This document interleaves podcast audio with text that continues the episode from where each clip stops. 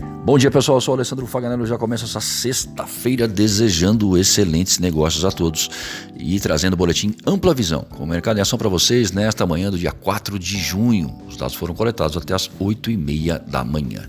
O cenário é o seguinte até o momento. Nas bolsas, o S&P futuro em leve alta, 0,09%. O índice alemão, o DAX, também leve alta de 0,05%.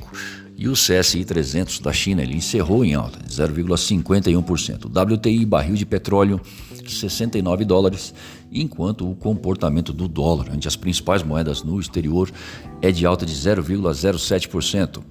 Na zona do euro, as vendas no varejo diminuíram 3,1% em abril, isso em relação a março, e subiram 23,9% na comparação com abril do ano passado. A Christine Lagarde, presidente do BCE, discursa nesta manhã. Nos Estados Unidos, sai o payroll de maio, às 9h30, e as encomendas industriais de abril, às 11 horas. Na China não temos ah, indicadores previstos. E no Brasil sai o PMI do setor de serviços em maio, medido pelo IHS Market às 10 horas. Dia de payroll, relatório geral do mercado de trabalho americano. Na medição de abril, o indicador decepcionou e enfraqueceu o dólar diante da leitura de que o Fed não ficaria confortável em apertar sua política monetária com o mercado de trabalho patinando. Agora chegam os dados de maio.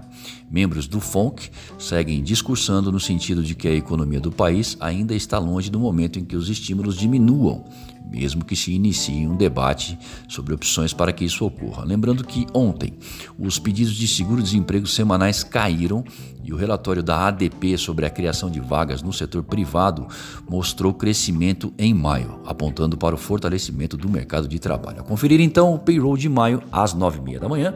Afinal, os investidores analisam dados econômicos para entender se a inflação por lá será ou não persistente o suficiente para acelerar o processo de aperto por parte do Banco Central americano.